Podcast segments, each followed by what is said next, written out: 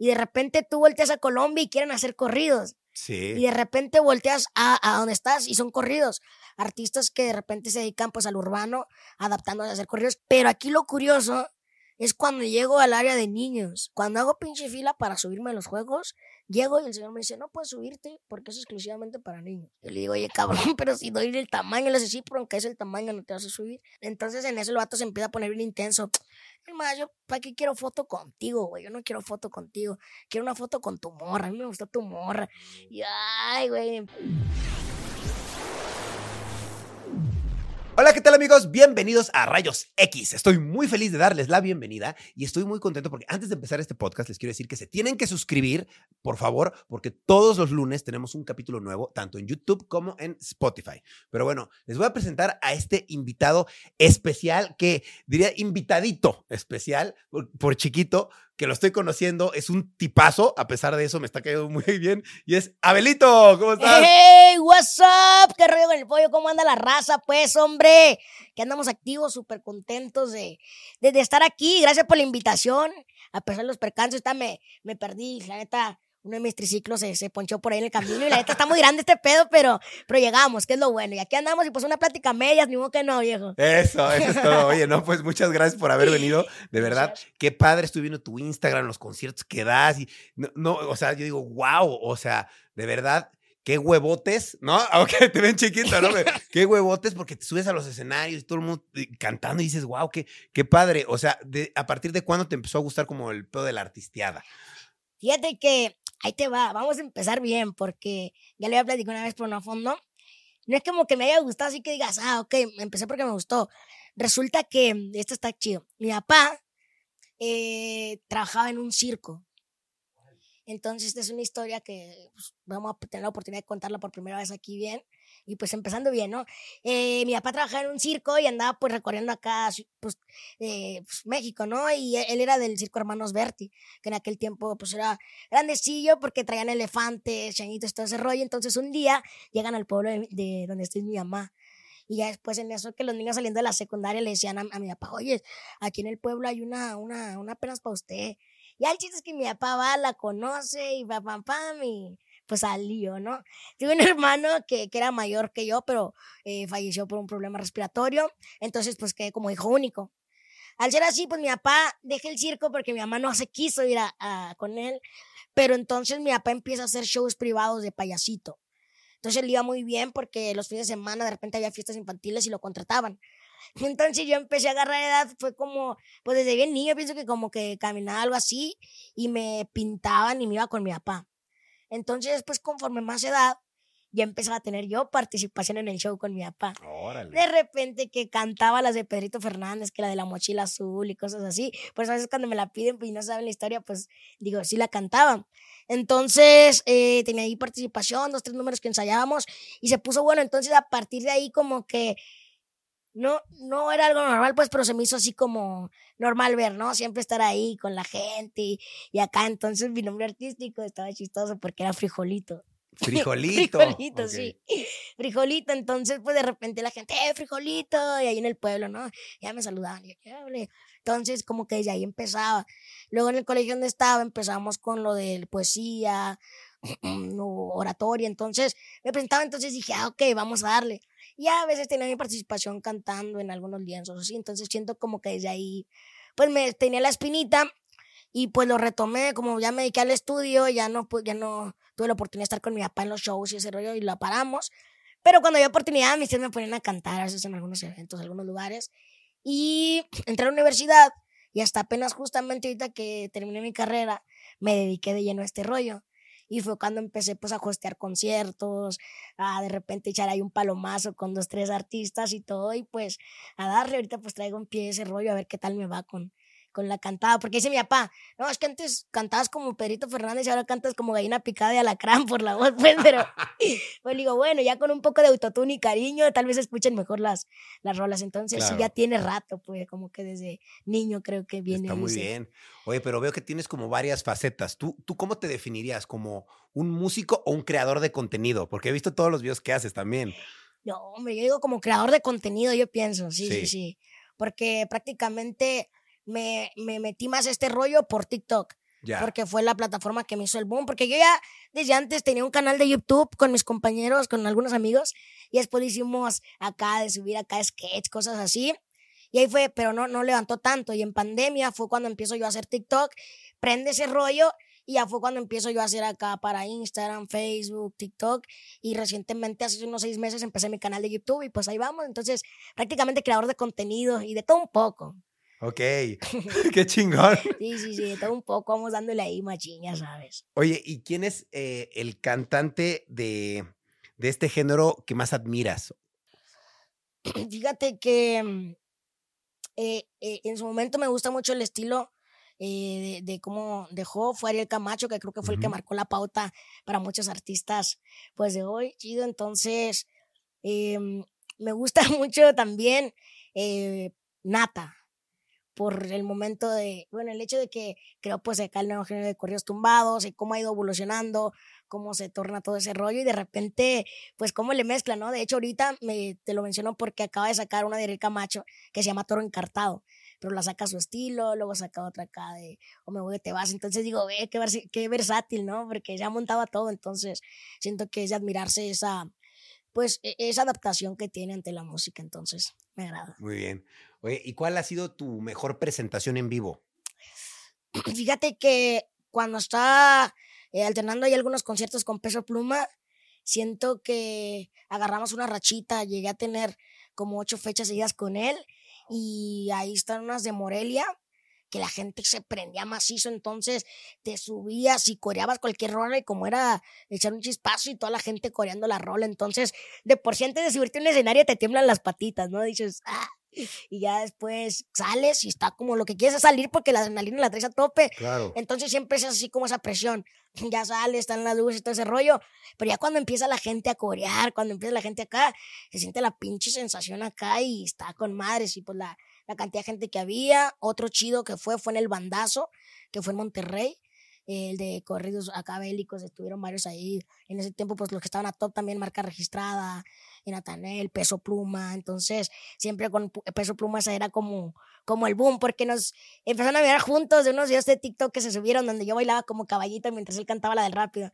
Rápido pasa una camioneta y yo salía bailando el caballito. acá. Bueno, imaginario, pues, eran con el pie. Entonces nos miran ahí, me miran después enchalecado, acá medio bélico, y yo siempre andamos abeliqueando, viejo. Ya pues relacionaron todo este rollo, que también peso, pues lo admiro porque marcó esta pauta también de meter como las charchetas, el trombón, todo, todo, algo como que no se había escuchado antes. Entonces, pues se pone más bélico el asunto, entonces siempre nos ponían ahí, pues de referencia, y esos conciertos, la verdad, que eran un boom. Qué, Siento que qué sí. cool. Me hubiera gustado ver uno de esos, sí, ¿eh? una experiencia muy chingona. Ahí tengo en. Instagram uno el clavo ahí de Morelia. Qué se ponía con madres. sí, sí, sí. Oye, ¿y cómo ves el impacto que ha tenido el género a nivel mundial? Fíjate que eh, referente a- al, al género regional, ahorita está levantando machín, más que nada porque hay, están las disqueras, ¿no? Que, que, que son como la punta de la lanza, en este caso Estados Unidos, como Rancho Humilde, y han agarrado un power bien fuerte, porque fueron los que estaban moviendo a Nathaniel Cano en su momento, Junior H, todo lo de corridos tumbados. Y ahora de repente es corridos. Y de repente tú volteas a Colombia y quieren hacer corridos. Y Sí. de repente volteas a, a donde estás y son corridos. Artistas que de repente se dedican pues al urbano, adaptándose a hacer corridos, que de hecho no sé si viste que un tiempo para acá empezaron los, eh, las colaboraciones, los feats, de meter esto de corridos con, con trap, de corridos con, con reggaetón, algo bien exótico, ¿no? Entonces, pues sí, empezó esta pauta de montarse mucho a los corridos. De hecho, eh, nosotros ahí en la disquera, que es Royal Religion Records, ahí han venido pues varios colombianos, ¿no? Que dicen, ¿saben qué? Nosotros queremos corridos, pero los hacemos allá, pero neta tenemos que venir a México para que suene como México, porque nosotros queremos sonar como México y, y, y no podemos, ¿no? Y aquí pues ya se les monta acá, pues los de Culiacán son los que graban los instrumentos, entonces la ese toque alterado y, y ellos se montan.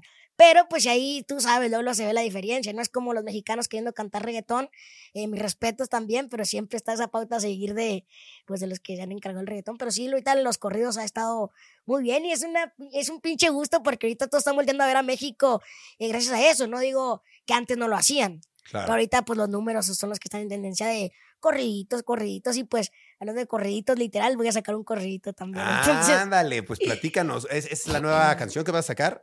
sí, eh, la verdad es una canción que tiene su historia porque la canción se llama Chi Y todos, ah, cabrón, pero ¿por qué se llama Chi, no? Y yo digo, bueno, pues es porque eh, de repente tú dices, ah, soy un fuckboy o soy un rockstar, ¿no? Ando acá en la peda, en ambiente, pero de repente llega una morrita y te tiene diciendo Chi. Eh, vamos a hacer esto, vamos a hacer lo otro, Chi. Y ya entonces me salió porque miré un, un meme en, en Facebook donde de repente salió una foto de un vato acá, Fuckboy Pedas 3000, y de repente a un lado un screenshot de que se unía acá y el chi. Dije, ah, mira, estaría genial porque pues puede ser eh, usual. Ahorita prácticamente me estoy enfocando en TikTok, que es mi plataforma fuerte. dije, pues un corridito que tenga posibilidad en la plataforma, ¿no? Y de repente pues va la rola así de que me tiene diciendo chi al que le decían pedas tres mil. Si antes era solamente un fuckboy, hoy mi corazón es solo para ti.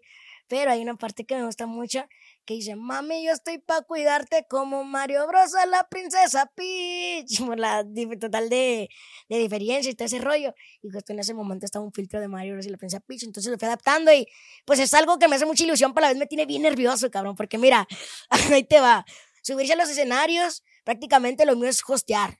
De repente salgo, buenas noches, Acapulco, aunque no es Acapulco, la gente, ¡ah! y de repente un grito a las mamás solteras, y pa, un bracierzazo aquí así, lo hueles, ya, descontrolado, me entiendo tanto así, pero, pero sí haces que la gente se prenda. Pero ya de repente, pues, de, te, te, subes, cantas en un palomazo, una rolita que ya está, pero es muy diferente cuando cantas una canción que apenas, pues, estás lanzando, ¿no? Porque no todos te la van a corear no todos la van a reconocer. Entonces, ya presentarla eh, pues en, los escenarios, pues sí está más cañón. Entonces, todo eso me pone a mí como, bueno, a ver qué tal sale, ¿no? Y, pero es un proyecto que fíjate que me hace mucha ilusión. Vamos a ver qué tal y, y pues ese rollo. Los míos pienso que van a ser por el momento corridos, corridos tomados, corridos ahí, que hay un poco de adaptándonos, pues, pero me gusta mucho porque le quiero meter también las trompetas, el trombón, que está, que a mí me prende la tuba. Yo de repente, cuando estoy con mis compas, todos esos sonidos me prenden a mí. Yo digo, ah, ok, hay muchos que el acordeón, ¿verdad? Y claro que no, suena la de tragos de amargo licor y en corto aparece un pinche copón de tequila a tu lado y para adentro, ¿no? Pero ya de repente suena la tuba y sacas la 45 imaginaria, aunque sea, y de repente se oye a rechinar un cuerno. Y tú, en corto, machín, es lo que prende la tuba acá. Ese rollo, machín. Entonces, pues quise adaptarlo también así. Está muy bien, qué chingón. Vamos a estar al pendiente de, tu rola, obviamente. Me la mandas para poderla compartir, estaría muy cool.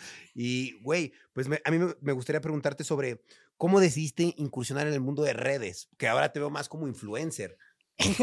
sí, pues ahí va. Fíjate que eh, fue más que nada adaptándonos, solo de la adaptación, porque ya estaba ahí pero de repente de ti depende si le sigues o no. Y llegó un punto donde ya no había para atrás, más que puro para adelante, dijiste, porque ya empezaba de repente a aprender los videos, la gente te saluda, entonces yo digo, pues sabes qué, vamos a darle. Pero mi pendiente era que me faltaban dos semestres aún en mi licenciatura y decía, si le doy, pues me voy a enfocar poquito para acá. Y dicho y hecho, así fue, ya me andaba para acabarla, pero pues ahorita ya me pueden decir el mini leak, ¿no? que la licenciatura de economía que prácticamente pues lo estudié. Y ya entonces, em, ya dije, ah, ok, pues vamos a darle, empiezo a incursionar en, en TikTok, pero siento que mi carta de presentación es Instagram, porque ahí es más como que hacer pequeños blogs de mi vida, de lo que ando haciendo, entonces me gusta a mí de repente, siempre me gusta como andar de buena vibra y me agrada más de que la gente le suma. ¿no? De que te mandan sus mensajitos, eh, cabrón, te miro y, y neta, qué chingón y todo ese rollo. Y es lo que, lo que me gusta, porque de repente ando en la calle. Y ahorita no puedo subir tanto como le hacía antes, porque antes en Instagram acá eh, hacíamos así como pues cotorreando con la gente, pues, le damos cosas, pero siempre por el buen, buen rollo, ¿no? Entonces la gente, pues, reaccionaba mucho a eso, o más cosas así, pero ahorita de repente las redes andan un poquito piqui. Sí. Y dije, ah, bueno, pues ya cuando la gente empieza ya a sumarse a los tres proyectos positivos, todo ese rollo, dije, ah, pues vamos a darle que aprovechar el foco y hacer cosas positivas, pues crean o no, pues sigue mi desmadre de repente, entonces ahí empecé y, y creo que... ¿Cuál es el tipo de contenido que más te gusta hacer? A mí el que más me gusta hacer es, es lo humor, acá la comedia.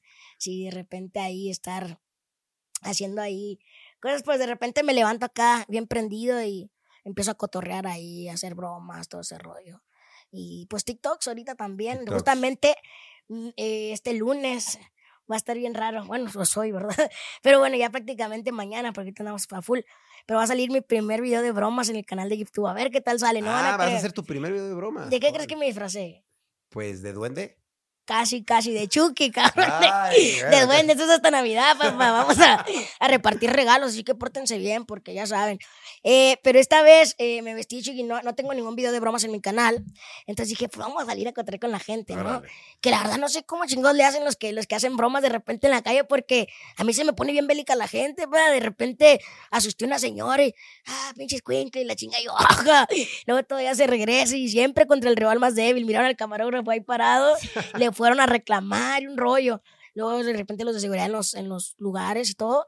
Pero pues como pudimos la sacamos, ahí va a estar. Entonces, pues ahí está en mi canal, lo puedo decir, ¿no? Sí, claro, el, el adelante. abelito oficial, ahí por si gustan. Y ya voy a empezar con las bromas, que es lo que me gusta hacer. Ah, Entonces, buenísimo. Va a estar ya- divertido. vamos a ver qué rollo. También de repente me gusta ahí bloguear ahí, como más como parte de la vida, porque como pues el detrás de cámaras de algunos conciertos se quedan como seguí, o, los viajecitos, o hasta de mi vida, ¿no? Porque la gente de repente tiene ese morbo, ¿no? Sí, ¿De qué? ¿Pero por qué no blogueas eso? Claro. O esto, el otro, como dónde compras tu ropa, Claro. o cómo cocinas. Sí, la gente pues le da mucho morbo a tu vida, ¿no? Yo te quería preguntar si te costó mucho trabajo ganarte la aprobación de tus seguidores, si no te criticaban mucho por el simple hecho de ser quien eres. Mm, Fíjate que, que se puede decir que no, porque yo empecé gracias a la motivación de la gente. Pero te voy a contar algo así en especial. Con la gente de mi pueblo, con algunos sí me costaba la aprobación porque eh, yo estaba todavía de repente con el qué dirán, ¿no? Los que me conocen más cercanos. Porque en aquel tiempo, te digo, TikTok era la plataforma de bailar y todo ese rollo. Entonces era más el que dirán. Y cuando empecé hacer contenido para YouTube, de repente empezaba la cura. Unos videos pues no, no levantaban tanto y sí me, me llegaron a decir, ay, viene el intento de YouTuber. Entonces eso, de repente es un comentario que te calan y esa aprobación sí, sí tardó un rato. Porque de repente un comentario que otro, o entre la carrilla que te echan, pues siempre te traen ahí de bajada en las reuniones acá de compas. Pero ya cuando vieron que, que empezó a aprenderse el cerro y que de repente, ah, que una colaboración con tal persona, ah, con tal persona, que ellos ya empezaron a conocer, y empieza a creerse pues el show, que ni yo me la creía hasta que de repente mi propio equipo, hey, créetela, pa", y ya empezamos poco a poquito. Y lo que sí le agradezco mucho es a, a, a mis seguidores, a mi público, que siempre han estado ahí apoyando, haciendo que uno se la crea, y pues es parte de hermano. Claro. Sí, sí, sí. Yo, yo te quería preguntar si tú alguna vez te has hecho exámenes médicos y si sabes el nombre de la condición que tienes. Sí, eh, por temas de, de- de salud, cada año me estoy haciendo un chequeo general, pero antes recuerdo que sí iba más seguido a, a- a con el doctor. Mi mamá me llevaba a un hospital para que me hicieran chequeos generales. Mis problemas eran acá de repente como nariz, que se escucha como si estoy cansado siempre, o querían ver si mi corazón no estaba grande por unos problemas, pero ah, después de, de varios años que estuve asistiendo, lo único que tenía alergias. Entonces, el alergólogo, lo demás es a escala. Es como si fuera un, pues un niño de 8 años. De hecho, de espaldas me miro de 8 y ya de frente, pues ruco, ya hasta me dicen que parezco 30, me bajan el ego con eso. Pero eh, mi condición se llama talla baja. Mi condición se llama talla baja. Entonces se llama falla motora talla baja. Ya tengo una tarjetita y ya, yo ahí la traigo, así. Es como si estuvieras ahí normal, pero a escala. Ah, Y tienes una tarjetita especial. Sí, tenemos mi cartera para ver si se la puedo mostrar. ¿No? No, Ah, valió bueno, no importa. ¿Y esa tarjetita especial quién te la asigna? Eh, recuerdo que, que una vez acompañé a mi mamá algo de- de- del, del gobierno, oficinas de gobierno, y ya mi mamá tenía una y les comentó, ah, qué rollo, no, no, Simón, entonces se la damos. Me acuerdo que hasta me tomaron ahí la foto, parecía el del reclusorio norte, yo ahí bien, bien serio acá, me la sacan y es la que he tenido toda la vida. Y ahí dice, vaya motor de baja, luego te mando ahí una fotito para que Órale. la cheques, ahí está, está interesante. Y ya, pues sí, porque a veces me preguntan, eh, qué rollo, ¿no? De, no, pues, de todos modos, siempre si mires menos de 1.30 te van a decir, no, no, no, chaparro, lo que sea. Entonces, pues ya la gente mismo te, te nombra, pero en sí la, la enfermedad es falla motora, talla baja. Ok. Oye, ¿y Sí, tú sí. sufriste de bullying en algún momento de tu vida? Eh, estoy muy agradecido porque no. Eh, lo que sí recibí era carrilla. O de repente en, las, en los corajes que de repente sacas con tus compañeros, pues sí, un que otro insulto. Pero créeme que nada para preocuparse o para dejar de ir a la escuela o para esto, porque pues siempre traíamos ahí el apoyo, andaba con mis compas. Fíjate que fue un poco raro en la secundaria, porque ahí es donde más carrillas se echan. Yo en, la, en primaria estudiaba en un colegio pues de madres, ¿no? Monjitas le llaman. Entonces, pues ahí, eh, los, como es un pueblo y es un colegio de monjitas, pues éramos 18 compañeros, ¿no? Y así todos seis añitos. De repente pasas a la, a la secundaria y pues se caen de todas las escuelas, salones de 36, 40 alumnos, ¿no? Y llegas y me da gente de todo, ya cuando empiezas a ver que empiezan a poner apoyo, apodos y la chingada, pues dices, ay, ¿qué van a poner? Ya sabes, en corto de los que te ven y ya te pusieron sin apodos, ¿no?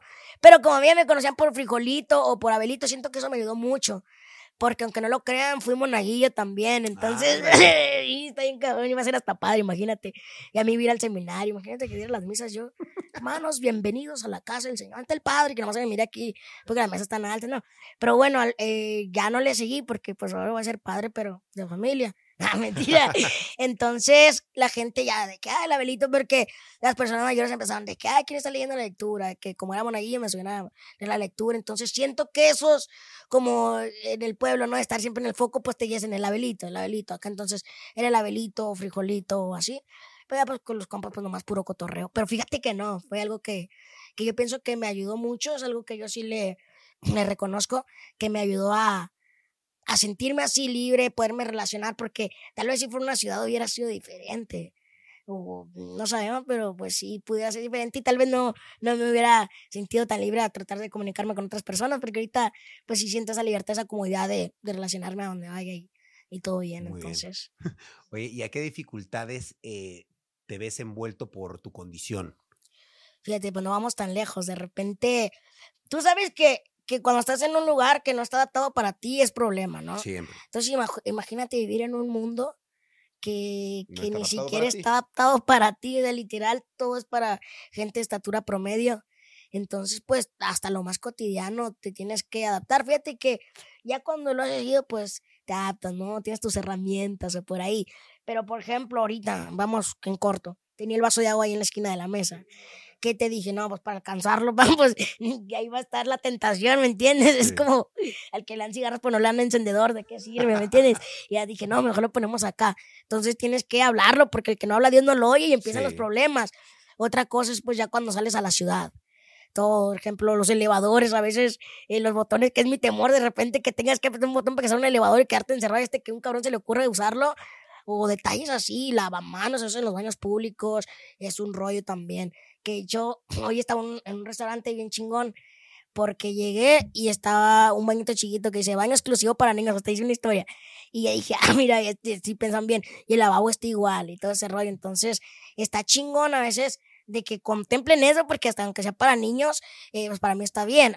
Eh, lo que sí, o sea, por ejemplo, en parte de Estados Unidos, casi la mayoría de lugares como gasolineras o eso, tienen adaptado para la discapacidad y tienen esos baños grandes, más acondicionados y hasta el lavabo y pues no se nota tanto, pero aquí sí es un poquito ese detalle, hasta las banquetas, que de repente está la rampita, pero está destruida por un poste o por una maceta o lo que sea, chingo, pinches escalerones que para mí son una barda, casi las tengo que subir así, entonces son detalles, son detalles, pero de ahí en más pues te adaptas, ¿no? Ahorita quiero enseñarme a manejar y tengo unos, unos pedales que me costó un chingo, un chingo conseguirlos, los que sido de Miami, porque son como de un metal especial, como que no está tan pesado y se adapta y, está con madre. Vamos a ver si no me llevo un cristiano ahora que enseña a manejar, porque aquí están locos en la Ciudad de México, pa, te echan el carro y todo y te pones bélico y se arma el pleito ahí. Oye, y con todo, y porque me imagino usas herramientas especiales a veces para adaptarte como a conducir o cosas así. Hay cosas que con todo y herramientas no puedes hacer. Eh, hay algo que ni con herramientas ni con nada. Yo pienso que es cuando cuando me suba de repente que una ruta o que un, bueno, me tengo que conocer aquí el metro de la Ciudad de México, pero he visto que están los tubotes arriba, ¿no? Pues no ah, inventes, si me subo voy a tener que hacer pinche de una vez aprovechar para ir al gym ahí mismo en los tubos, porque ahí chinga cómo le haces, ¿me entiendes? Y ahí, neta, y, no es por acá con la fan de nada, pero eh, casi por eso a veces evito esos transportes, no, no porque nada, que no, pero por el pedo, imagínense, estás a la medida y está el pinche apretadero y aquí he visto videos que parecen zombies de que se meten todos acá o me llevan entre las patas, de repente alguien levanta su bote, estoy abajo, no sé, cualquier pedo, o de repente que ya tienes tu lugar, pero de repente imagínate, no, y le andas el culo a todos. Pues, pues, es lo que te digo, rebotando ahí entre, entre todo y pues no decir otra cosa, pero ya por lo menos sabes qué comió cada quien, ¿no? Ah, este güey, este güey comió carne, este güey comió frijol, la chingada. Entonces es un pedo, ¿me entiendes? Y para agarrarte, pues te tienes que agarrar de los asientos. Y si alguien se descuida, pues hasta de su bolsa. El riesgo de que te confundan con un niño o algo y te lleven para otro lado donde no es.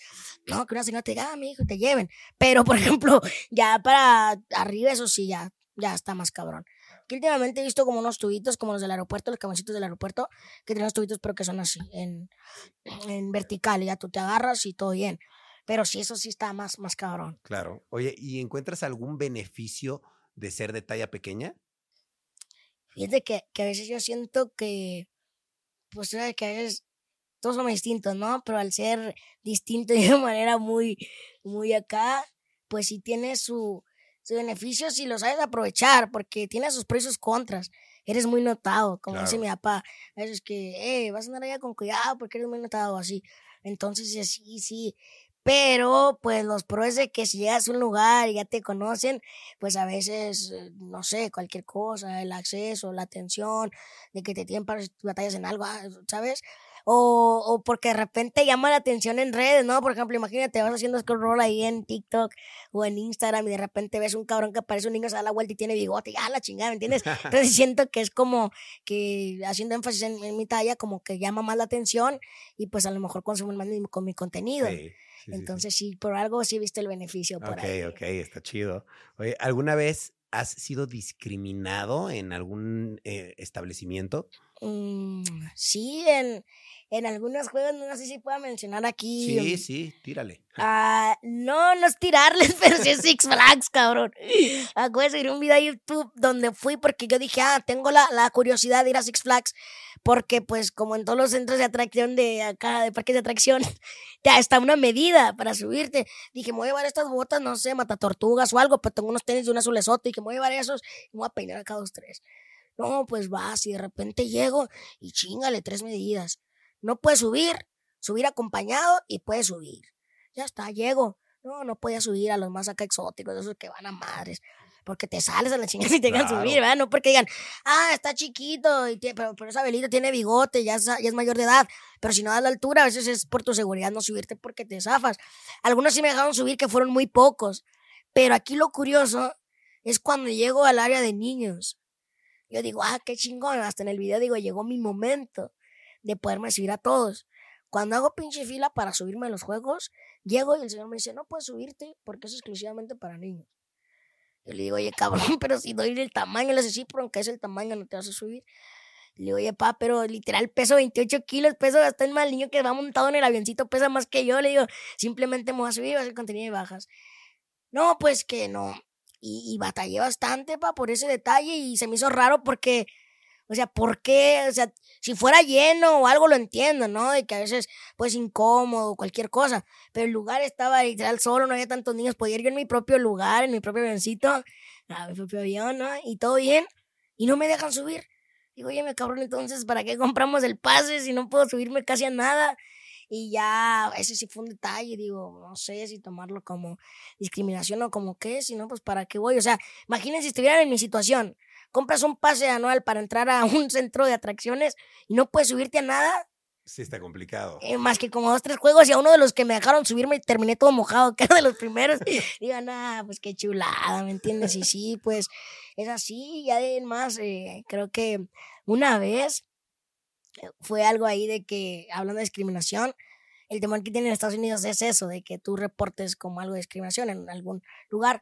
Y una vez eh, mi primo estaba trabajando de repartir productos a un Walmart y yo lo acompañé. Pero cuando eres acompañante, te ponen un chalequito como amarillito, ese rollo, y andas por ahí, pero ahora con pinche frillazo, porque en las montañas estaba nevando, me pongo mi bufanda y todo ese rollo, y así entro, con gorrito, bufanda, y llevo, y llego con el traje amarillo, ¿no?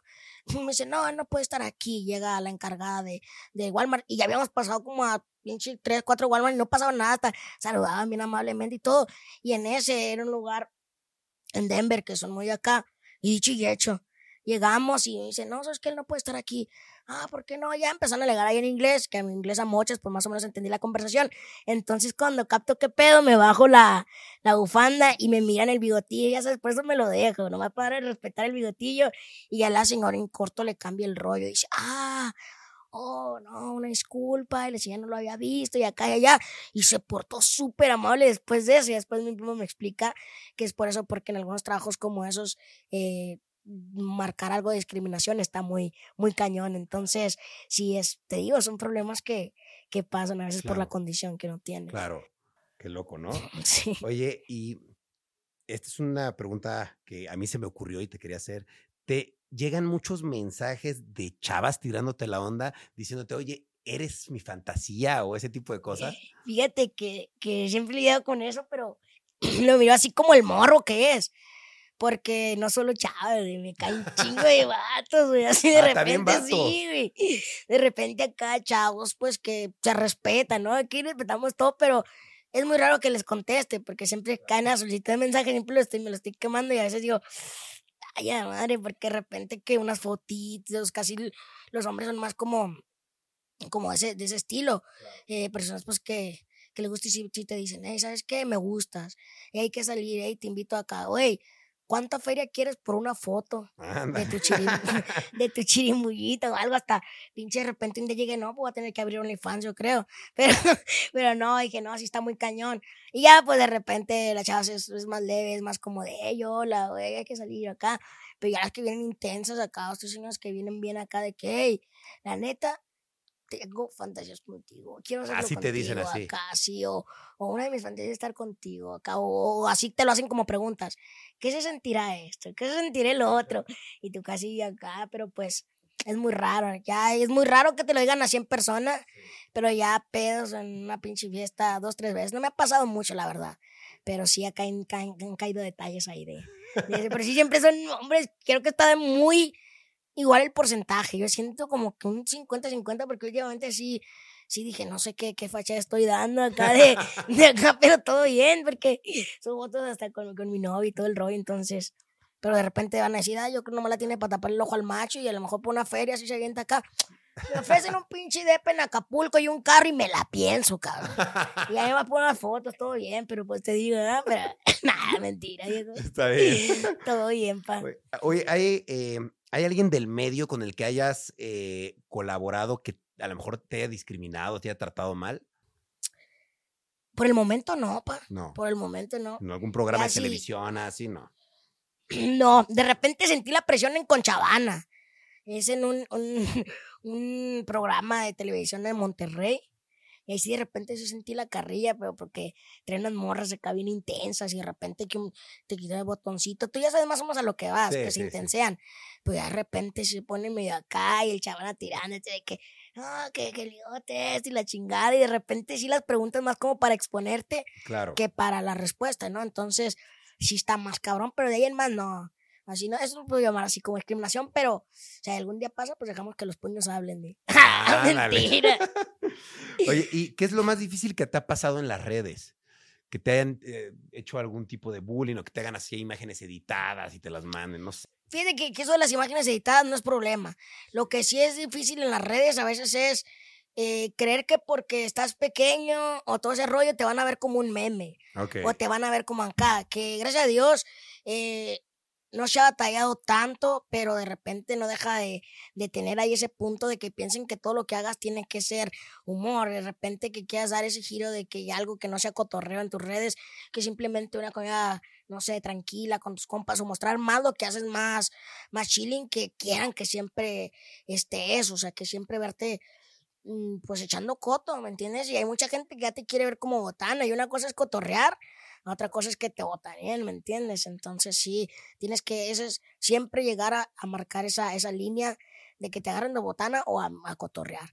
O que traes un proyecto, por ejemplo, este de, de la música que te digo que también por eso me pone nervioso, de que te vas a conocer eh, por ciertas cualidades, ciertas cosas en redes y que al momento de emprender un proyecto nuevo, tú sabes que siempre van a hablar, va a haber diversas opiniones y Sí. se respeta, pero que ya digan, ah, este güey, ahora esto por simplemente por hacer algo de, de no sé, de, de coto, eso sí está difícil a veces, dar ese giro.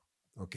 Oye, eh, como influencer, me imagino que tú ya has trabajado con varias marcas. ¿Te han contratado para hacer publicidad o no? Sí, he estado con, fíjate que no había, no, no estaba abierto hacia muchas colaboraciones, pero de repente sí era más como de publicidad a negocios, a empresas, pero ha sido muy leve. Apenas ahorita estoy como abierto de, de hacer colaboraciones. Eh, tengo en pláticas una colaboración con Monasteri, una marca de ropa colombiana, así que, que se empezó acá a dar a conocer chido y sí, hemos ahí estado ahí trabajando con eso. Ok. Sí, sí, sí. ¿Cuál dirías que ha sido tu logro más grande como influencer? mi logro más grande como influencer, que sea pues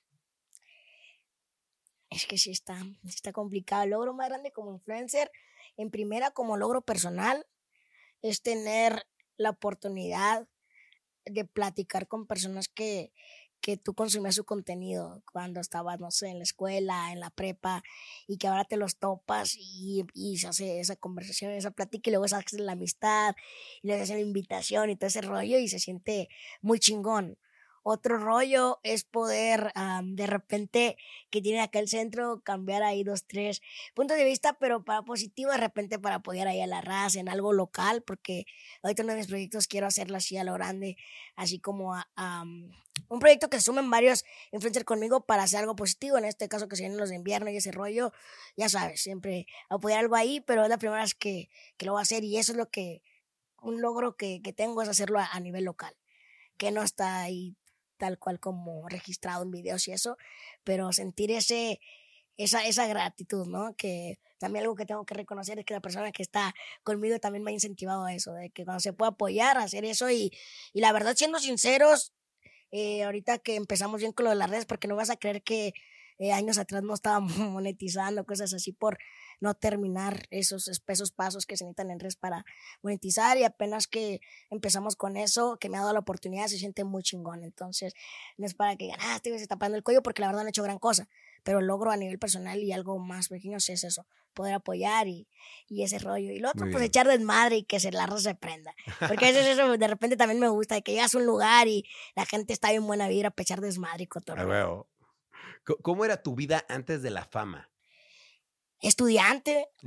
Yo era estudiante, machín. Me dedicaba ahí, nomás de la escuela a la casa y puro estudiar. De repente, los fines de semana, lo mío era salir de rutas. En los racers, así, a las brechas, a las montañas, cerros. Entonces, era más eso, pero casi siempre fui muy dedicado a la escuela. De hecho, ahí para pararme el cuello nomás, siempre estoy en los cuadros de honor ahí de, de acá, siempre desde, desde la escuela hasta la prepa y ya en la universidad dos, tres. De hecho, me, me, titulé por promedio, entonces alcancé a rescatar todo ese rollo. Ah, qué bien. Pero sí, siempre fue la escuela, era estudiante, machín. Muy bien. ¿Tú has estado envuelto en alguna polémica alguna vez? Una polémica, bueno, pues, que no como tal, de repente, cuando Alex Marín quería hacer una colaboración conmigo, que subió una foto que dice, se busca para colaboración. Me cayó un buen de gente, de dale, y todo ese rollo. Pero más que eso de polémica y que empiezan a sacar de que, puede que me cara ese rollo de, de los videos. Y de ahí en más polémicas, creo que, no, fíjate que me hace falta una polémica, yo pienso, para, para aumentar ahí de repente los números, pero no, de repente algo en TikTok que de repente la gente se acuerda, es que mediante en una plataforma estaba haciendo un live y de repente, pues yo dije que al que le caiga, porque estaba en un lugar así público, en un restaurante, dije, no, pues quien, quien le caiga aquí le voy a dar un pastel. De repente llega un vato medio, me enfermo, quiero mi pastel. Y ya se lo vamos a decir, no, no te quiero, quiero ni un pastel, una foto contigo, quiero a tu morra, una foto contigo. Entonces, sí se volvió muy acá y en un momento fue así una pequeña polémica. Luego la participación. ¿Qué pasó ahí? ¿Pero qué conclusión tuvo? Fue un desmadre, porque yo estaba ahí en el restaurante comiendo ahí, en Mazatlán y de repente pues llego y la gente empieza pues a venir y todo y yo nunca pues me he puesto así de que no, no, no, fotos no, entonces lo que sí se ve es que hace para varias gente, me dice el gerente. Me dice, oye, se está bien de que vengan a tomarse foto, ahorita que es un espacio y hasta el final. Dije, nada, de una vez como van llegando, pasen nomás tranquilos. Entonces, pues ya era muy normal, el gerente se, se, está, se, agarra su estancia, pero estuvieron al pendiente siempre, esto sí reconozco. Pero una de esas, cuando baja un poquito la gente, llega el tipo. Entonces yo estaba en el live y yo sí dije, ah, porque de repente, ellos son el que está, en el mesa, yo estoy cerca acá. dije, quien caiga aquí a saludarme, le voy a comprar un pastel. Entonces, pues así quedó. Entonces, como que el tipo estaba como esperando, no sé. En cuanto terminó el, live, no pasaron ni dos minutos, minutos, cuando el tipo llega y se para en la mesa. Y ya venía acá, medio. Pero el tipo lo, llega grabando, ya con el celular así medio oculto, pero acá tú sabes, luego, luego te hace el gatazo, ¿no? Y ya entonces llega el, el tipo medio grabando y, eh, qué rollo, vine por mi pastel.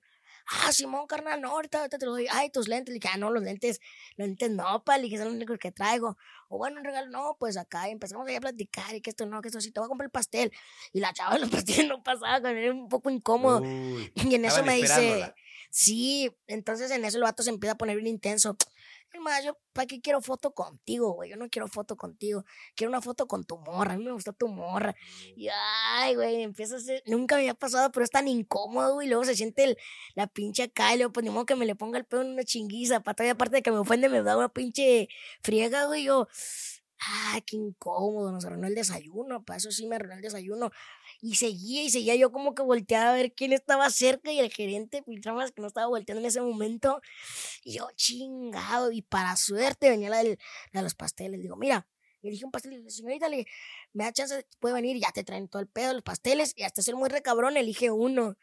Y ya se lo compro. Y ya el tipo lo destapa y empieza así como voltear. Y dije, ya valió mal. Le compré su propia arma con la que me iba a atacar. Pero no, fíjate que empezó a voltear y para suerte el, gerente como que vio que yo estaba también así medio, medio sacado de onda y buscándolo. Entonces el tipo lo destapa y dije, en cualquier momento me lo va a lanzar y va a hacer un desmadre nomás para sacar contenido, no sé si para él o porque, porque pues traía su celularcillo aquí. Y en eso, cuando ve que, que el gerente como que me viene, el tipo me dice, ahí está tu pinche pastel. ¡Pam! Y lo avienta hacia la mesa, pero no a mí. Y se acá con lo de mi morri, dale, dale, mientras se retiraba. yo, y le volteé a ver y me dice, no, esta me puso bien acá, tensa. Y ya llega el gerente y me dice, oye, ¿todo bien? Dije, le dije, no, la verdad no. Le dije, ya, mejor ahorita un espacio con la gente y a ese cabrón que no se vuelva a arrimar a la mesa. Le dije, este cabrón sí, le dije que vaya, le dije, por favor, la neta me puso muy incómodo, empezó a ofender y todo, y, hasta eso le dije al vato, hey, te estoy hablando con respeto. Digo, tanto estoy hablando con respeto, pero pues nomás es que responden por nomás. Y justo me dice, deja checo. Y lo estaban monitoreando con las cámaras y no vas a creer dónde estaba el recabrón. Estaba cerca del baño de mujeres grabando. Sí. No, sí se puso bien denso el pedo y le hablan a la patrulla. Cuando el tipo se capta que empiezan a llegar unidades, se sale corriendo el vato y se va y dijimos, qué pedo, un pinche enfermo andando ese, Entonces, de repente eso es el pendiente también que uno tiene, por el tamaño también. ¿Tú crees que va a ser difícil para mí llegar y embolsarme y llevarme, hasta una bolsa demandada, güey? Entonces, siempre por eso anda uno con el pendiente, porque no sabes qué gente te vas a topar afuera, que respeto por la gente que me he topado, siempre se han mantenido a la altura, pero de repente toco un cabrón como ese medio loquillo, pero pero pues es parte de y algo de polémica, lo último fue mi colaboración con Santa Fe Clan y Carelli. Ah, caray, ¿cómo estuvo eso? de cuenta que dije, me, me, adoptaron, ¿no? Ya tengo nuevos papás. Está Carelli, que era cuando andaba con el rollo de que termina Santa Fe con Maya. Y de repente le empiezan a montar a la Carelli. No, que, que ya son novios, que Carelli traicionó a Maya y la chinga. Entonces, pues imagínate ese chisme en redes. Pues bien denso. No, ahí te va. Empezaron la polémica y de repente pues nos sale el manager de Santa Fe, ¿no? Dice, hey, eh, una, una colaboración, vamos a hacer una canción donde va a estar Kareli Ruiz y Santa Fe. Entonces, pues, que salgas ahí en el video echando cote y todo ese rollo. Y yo le dije, ah, pues va. Y era así como un antrito, lo cierran y ahí va a ser el video pues ya sabes, Carelia casca botada, con su traje acá bien exótico y Santa Fe bien chile, entonces subo una foto así normal y empieza, no, que, que el hijo, ya sabes, ya parece que, que Carelli y Santa Fe van en serio, hasta tuvieron un hijo y adoptaron un hijo y la chingada, y así empezó. Pero pues, Carelli llevó ahí varias amigas. Entonces, pues estaban ahí bailando y ya sabes, en corto, pues para que le llame la atención, pues que, que un perreíto eh, que te perren, que te perren, yo pense, tranquilo, porque de repente, tú sabes, ¿no? Dije, pues mi novia sabe diferenciar esa línea del trabajo y, y, el coto. Entonces, por eso no he tenido problema, no hemos tenido problema por eso. Y dije, nada, pues me la voy a rifar, pero tampoco no tan acá, porque esta línea del respeto siempre, aunque sea en el trabajo, ¿no? de repente empiezan bien acá y en ese que me traen también una chaparrita casi de mi vuelo y se pone bien intensa, no, vamos a perder, yo, espérate, de hecho hasta recuerdo que Karel me volteó a ver porque estábamos atrás de Karel y yo le digo, no, sabes qué, mejor tú por tu lado y yo por mi lado, y volteé a verme Karel y digo, ¿sabes? Yo digo, mira, pues yo sé que es chama, güey, pero ni pedo, me la rifé, dos, tres, acá, y una toma, el, de, el del micrófono, pero está toda la producción atrás y el micrófono, una nalgadita, Belito, una nalgadita, Belito, así, una nalgadilla, la chingada, una nalgadilla, y todo bien, y de ahí en más por el perro, pero siempre en es como casi al aire. Fumo así, y de repente, como a la semana, había una página en Facebook que sí tiene dos, tres seguidores, y que me empiezan a mandar el link de un video y eso de que el Abelito, al parecer el Santa Fe Clan no fue el único atascado y la chingada y de repente que empiezo a ver y sacan que hicimos un desmadre en ese video y que con varias acá y que nalgueando y manoseando y todo. Y dije, chinga, ahorita que me lo manda mi morra, pensé que acá, dicho y hecho, ley de la atracción, para como a los cinco minutos mi morra me manda el link de que, le digo, todo bien, le digo, nada más que esas páginas sacan ahí el rollo y pues fue algo que estuvo ahí y empezaron con esos temas, ya de que participación en dos, tres lugares y al poquito tiempo fue cuando salió lo de Alex Marín, pero todo bien. Que me andaba buscando por una colaboración. Y dije, pues bueno, no creo que es una colaboración así de un blogcito, ¿no? Va a querer, pues este cabrón tiene como tres esposas, no creo que quiera un hijo nada más ahí, adoptarlo también o algo. Y que, pero bueno, a lo mejor va a quedar otra colaboración diferente. ¿Tú, harías una colaboración con Alex Marín? No, depende, depende. Si es como para un blogcito, así como para bloguear el estilo de vida que tiene o algo exótico que tenga, que quiera mostrar, con madres. Pero ya así como para ese tipo para de un video para adultos no, no participaría. yo siento que no. No, no. Sí, ahorita se me complica. De hecho, me llegó una invitación para Acapulco Shore. Ah, también, eh, meses atrás.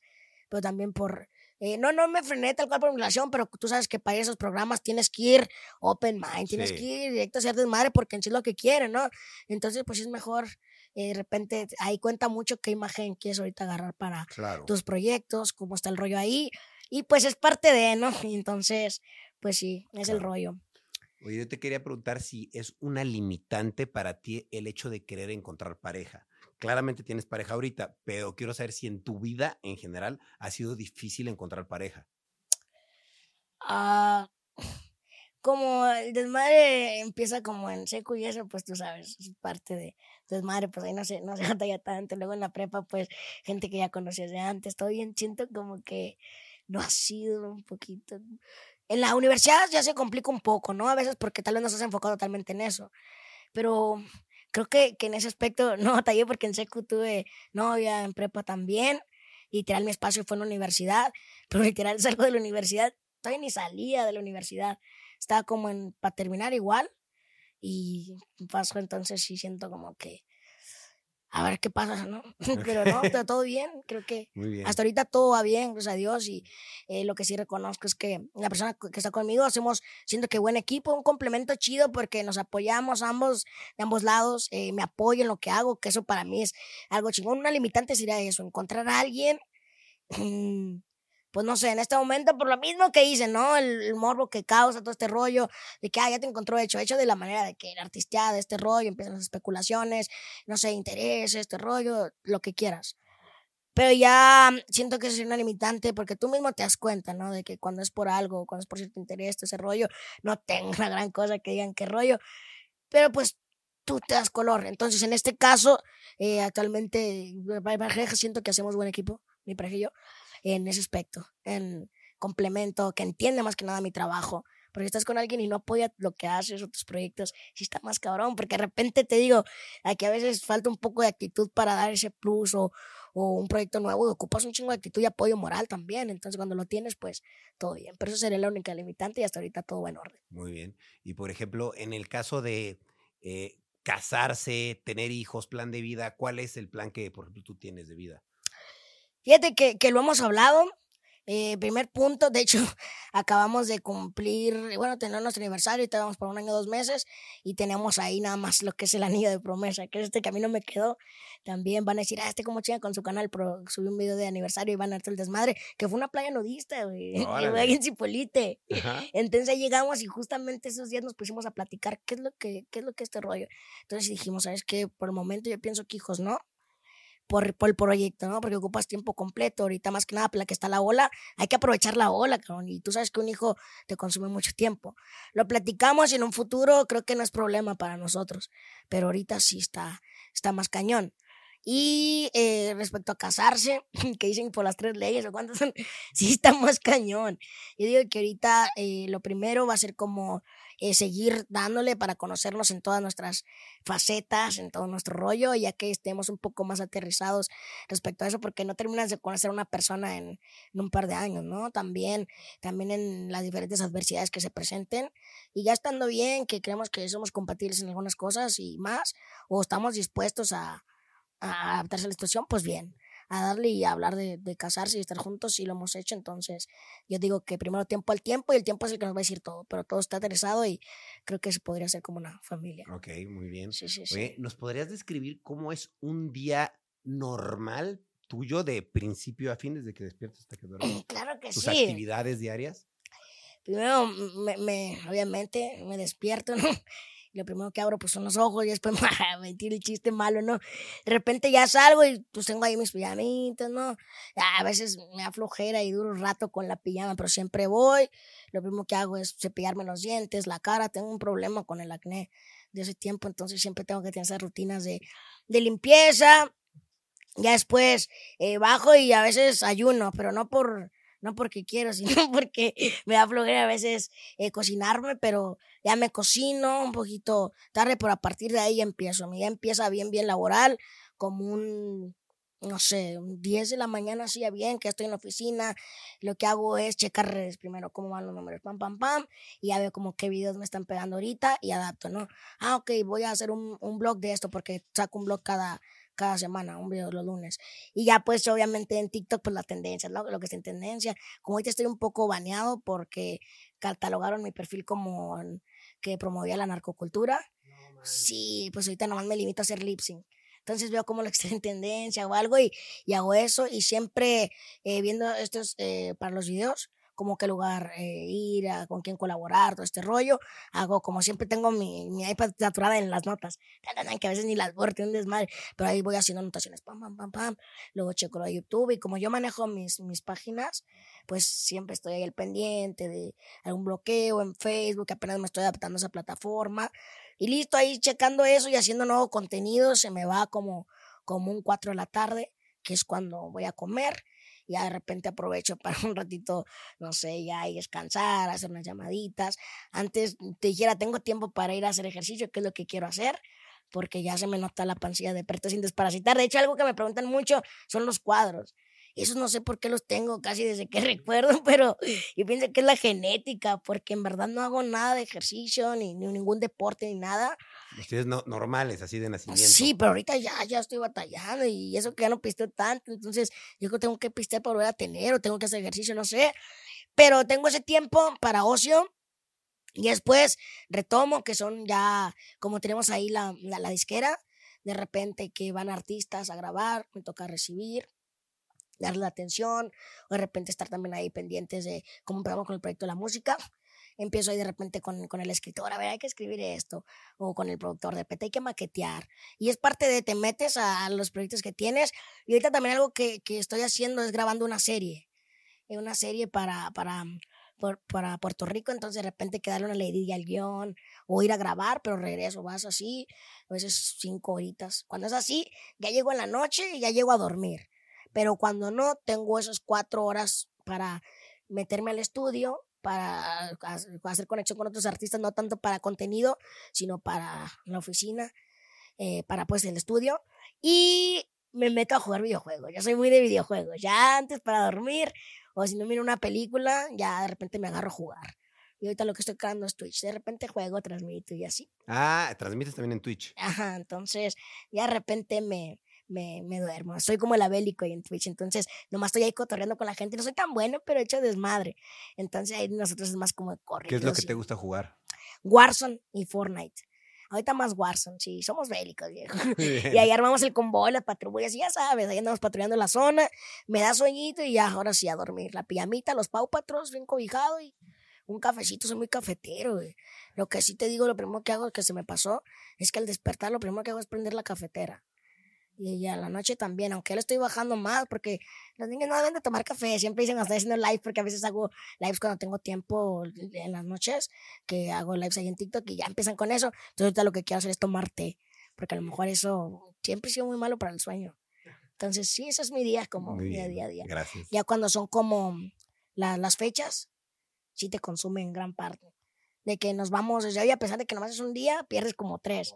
El de ida, el día de la fecha y el de regreso. Ya nomás llegas y esos días yo los tomo de, de como chilling. Sí, sí, sí. Oye, y sobre tu familia, tu casa, quería saber si eh, las proporciones de tu casa también son pequeñas o no, y si, si, si son grandes, pues cómo le haces para alcanzar todo, y si tu familia también eh, tiene esta misma condición. Fíjate que está bien, bien interesante el caso de mi familia porque de mi mamá son 10 hermanos, 5 hermanas, 5 hermanos. Bueno, la tía más grande falleció, para descansar, ¿no? Pero am, de mi familia, de parte de mi mamá, mi mamá es la única, la única chaparrita, la única chiquita. Entonces está bien chistoso porque mis tíos están grandísimos, están súper altos. Tengo a ti- mi tío Marcelino, que es ganadero. O sea, todo el tiempo se ha dedicado a- al ganado, al rancho. Y están grandes, así, tonzones. Mi tío Juan, así, huesones. Y mis tías también. Y mi mamá es la única chiquita, incluso está más chiquita que yo, por poquito. Por, no sé, unos 10 centímetros tal vez, aproximadamente. Y con mi papá está igual. Mi papá es de Tamaulipas. Mi mamá es de Zacatecas. Mi papá en Tamaulipas, sus hermanos son ganaderos. Entonces dedican a- al rancho, simplemente a la agricultura, pero son unos tipazos también, doblezones, grandes, sus hermanas también. Mi papá es el único chavarrito también. Entonces está bien chistosa esta condición, porque eh, mi papá es como si fuera un yo, pero ya con pancilla. Ya le valió madre al viejo. Entonces, ya hace cuenta. Y mi mamá también. Entonces siento como que los dos eh, tienen escala, aunque, aunque mi, papá tiene como características también, como las otras personas de talla baja, pero ya las que están catalogadas como enanismo en cuestión a los dedos. Y mi mamá respecto como al aspecto como facial, pero no tienen el problema como no es el mismo que es como piernas curvadas o algo así. Entonces siento como que fue la fusión para que saliera yo como a escala, ¿no? Entonces e- es eso. Y está chistoso porque digo, son los dos, de los dos lados son 10 personas. Ellos dos son los únicos con talla pequeña. Y, para, mis abuelos son grandes. Entonces no sé desde dónde se esté remontando esta condición o dónde venga, porque pues supongo que es hereditaria. Entonces estoy yo checando abuelos, mis abuelos, y parece que todo bien. Entonces digo, oh, está cabrón. Pero pues ya se toparon y ya como hicieron vida en Zacatecas, soy de un pueblo que se llama Tabasco, Zacatecas. Se los pató la people de Tabasco. Y ahí, ahí fue que hicieron la, la casa. Entonces, es una casa pues medianamente grande, pero, mm, pero pues como todo, ¿no? Fachada y ese rollo. Pero ya por dentro, el cuarto de mis papás es el más, el más chido, porque tiene una cama que está pues bajita, que no tiene como, como esas camas que están en el suelo, que más tienen su base, y tienen su, su mostrador chiquito, que es un, ¿qué se llama? Sí, como su closet, sus cosas, todo adaptado. Y lo más chistoso es que tienen en su cuarto una sala un, un- para descanso, pero los sillones son minis, como esas de veces que dicen, nada, son como para muñecas o algo así, literal son así, porque están chiquitos. Es una sala completa, sillón grande, sillón mediano y el sillón individual. Y una mesita de centro chiquita. Que hace poquito acabo de remodelar esos sillones porque son viejísimos. Desde que yo recuerdo, es una salita mini. Y está bien cómoda. Llegas y a veces la gente dice, llega y no se quiere sentar. Dice, no, va a tronar esa madre o algo. No, no te preocupes, está para eso. Entonces ya con el uso, pues acá y justamente los acabo de mandar a arreglar hace una semana y les entregaron. Y están bien chistosos porque les puse otro color como blanco, así. Están bonitos. Y ya después el baño de mis papás sí está como de, de la taza está ligeramente normal, ¿no? Ligeramente está más chiquito, pero ya todo el lavabo y todo está chiquito. La regadera está normal, pero tiene como a medida, como un poquito más abajo de mi cabeza las, las manijas. Casi en los baños para el tema de la regadera no ha batallado tanto, más que en los lavabos. Entonces todo el cuarto de mis papás está adaptado. Ya sales a la, a la cocina y sala, la sala está mediana, casi a esta altura, pero ya hay un comedor grande y está un desayunador. Y el desayunador está chiquito, que tiene esa silla de madera y está chiquito, entonces ahí está como alternado. Algo chiquito y algo grande, porque la que más batalla para sentarse o cosas así es mi mamá. Entonces, sí, ella es como siempre chiquita y mi papá a veces en la mesa, porque pues el saltillo, ¿no? El brinquito bien. Y la cocina es una estufa chiquita. Todo, la cocina está chiquita. Está así, chiquitillo, para guardar los trastes, el lavabo y una estufa de esas chiquitas que venden como las que son como la mitad de una estufa normal. Y ahí está, tiene su hornito, tiene todo y tiene otro hornito individual acá a este lado. La alacena está larga, pero casi todo lo que ocupamos abajo y el refrigerador está normal. Claro. ¿Y, y eso qué onda? ¿Los mandaron a adaptar desde antes? Sí, mi mamá diseñó la, la, la casa entonces como que adaptado. Tenían ese problema. Ahí decían, ¿qué rollo? ¿Lo hacemos eh, grande o chico? Mi papá fue el que le dijo, ¿sabes qué? La visita viene y se va. Ellos tienen dos, tres días y se van. Uno es el que se queda. Entonces yo digo que hay que adaptar la casa a nosotros. Pero como mi mamá siempre ha sido bien amiguera o, o la casa donde estamos era como la casa grande en su momento, donde estaban los abuelos, pues bueno, pues la, mi familia cuando viene pues se queda en mi casa. Entonces pues ese rollo, ¿no? De que pues tiene parte de las cuartos y tan grandes, bueno, sus camas con pie, con patitas y todo está alta. Y el mío también, pero pues ya la cocina y todo ese rollo es lo que está chiquito adaptado. Y nos movemos en cuatrimotos, de las chiquitas. En el pueblo sí, ya tenía mi cuatrimoto que la acabo de vender, andaba flaca la caballa. Nada, mentira, ya, ya tenía rato. Entonces la vendí pues para ver si, si le agarro algo a mi mamá, porque ya tiene una moto que ya le dio carrilla, ya, ya gastó lo que era. Es una moto chiquita de esas, pero funcionan con gasolina y todo. Entonces, anda la madre, de repente mi mamá sí le gusta la vagancia, anda nomás se le mira el pelo, que anda madres por el pueblo, la moto. Mi papá también es más como salir a las orillas, anda en su moto, y como tenemos a esos perritos, pues los perritos andan con él, y anda ahí él dando la vuelta en su moto. Entonces es más que nada, es nuestro medio de transporte en el pueblo, unas motitas, cuatrimotos chiquitas, y es todo. Y mis papás tienen una tienda de abarrotes. Eso está también interesante, porque para los refrigeradores de la Coca-Cola, ¿se puede decir eso? bueno, el refresco, la cerveza, tiene sus banquitos, como para a veces ayudar a la gente a bajar las cosas así, pero ya su mostrador está chiquito, ahí donde se pone el pan, las tortillas, todo, la caja, todo. Pero tú dices, de repente tiene acomodado, mandado así como plásticos o papel o jabón que está atrás está alto, pero tiene un ganchito y con eso y lo baja y ya lo. Entonces, si ya de repente cuando hay alguien que ayuda, pues sí está ahí. Pero es eso, así se, se mantienen ellos con, con su tienda y nuestra tienda y ya pues en la casa está, se puede decir que hay de todo, proporción, pero la que es importante, cocina, baño principal y cuarto de ellos está adaptado chiquito. a ver si les muestro, a ver si les hago un house tour, pero está chiquito, ya lo demás pues está grande. Y pues lo mío, tú sabes, ¿no? Todo chiquito también, ¿no? En cuanto al closet. Porque ahí está hasta mi ropa, ¿no? Que que yo siento que por un tiempo lo bueno de tener hijos es que no voy a batallar en ropa porque pues se las voy a poder pasar a la rifa, ¿no? Pero todo está así como chiquito, talla kids. Soy talla 8 de niño, imagínate. Flow kids. Casi con lo que más batallo es con el calzado. De repente, porque pantalones, antes era pantalones y playeras porque ya lo había mencionado anteriormente, siempre son pantalones, pero traen aquí, no sé, que un carrito, ¿no? Acá los Pau Patrols, entonces imagínate cómo me verían, ¿no? Y, y, era más difícil, pero últimamente ya, por ejemplo, como eh, Sara y todas esas tiendas, o acá, o Tommy, pues lo que ya viene ya con marca grande, pues ya, ya se, pues, tienen acá.